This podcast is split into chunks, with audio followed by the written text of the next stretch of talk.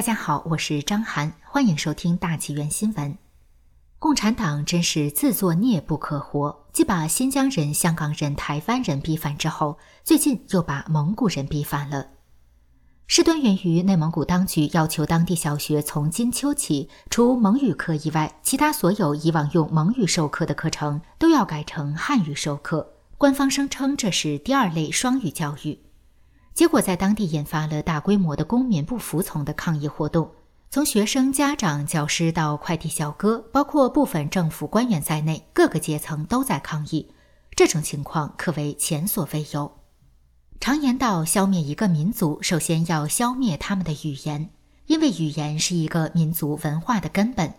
一个民族的语言灭亡了，这个民族的文化也就难以再存在下去了，这个民族自然也就活不长了。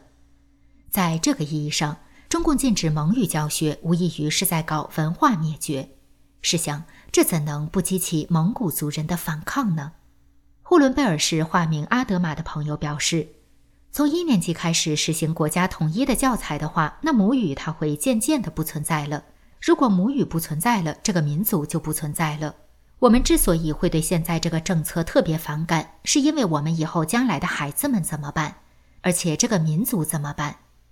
阿努热指出，当局不会明确说禁止说蒙语，但如果这样执行下去，过不了十年，蒙古族就会名存实亡了。据《苹果日报》报道，在开学日前夕，内蒙古各地民众都以不同方式表达反对中共的新政。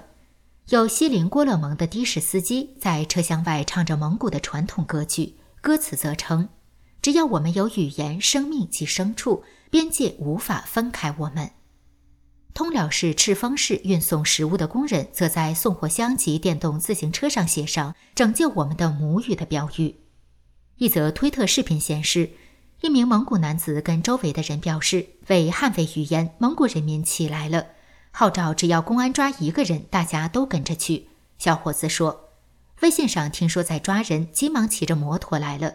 在场的蒙古族同胞们，不管认识不认识，抓我们多少人到公安局，都跟着去。”大家记住我，并说了他家的住址和名字。内蒙人白伊尔对媒体表示，他从来没想过有这么一天，可谓非常突然。对我的影响就是让我觉醒。我们的民族这么多年一直安分守己，现在突然被告知要这样的政策，其实一定程度不是坏事。另一个层面来看，就是一次让我们的醒悟：不要再每天唱歌、跳舞、喝酒，假象的幸福着。要思考民族存亡了。这次事件不知道结果会怎么样，但是我们是蒙古人，我们不会害怕，不会低头。眼下已进入开学季，由中共强推汉语教育引发的罢课等公民不服从运动仍在持续发酵。许多局外人不免纳闷：中共为何要这么蛮干？莫非神经搭错了？按说蒙古地处京畿要地，与河北相邻，几步就进京。显然比新疆、西藏更重要。正因为这一点，清代朝廷为安全计，长期实行满蒙通婚，就是清朝皇帝一定要娶蒙族贵族女子为妃，以此方式来安抚蒙古人，以保朝廷侧翼安全。中共掌权后，蒙古远比新疆、西藏平静得多，而且因为汉化程度高，这里其实并没有太严重的民族矛盾。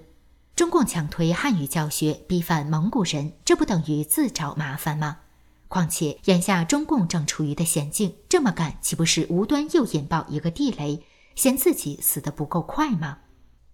在我看来，我们对于中共的所作所为，切不可按常理去理解，因为中共从来都不按常理出牌，他有一套自己的统治术。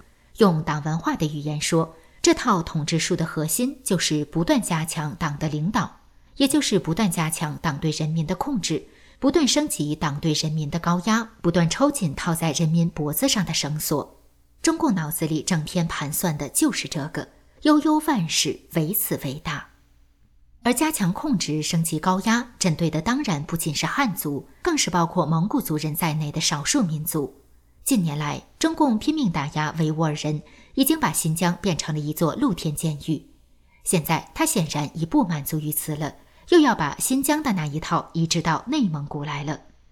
如果我没说错的话，禁止蒙古教学、实行文化灭绝，就是中共在为这一地区强化对蒙古族人的控制，更紧地把他们绑在自己的战车上所走的一步棋。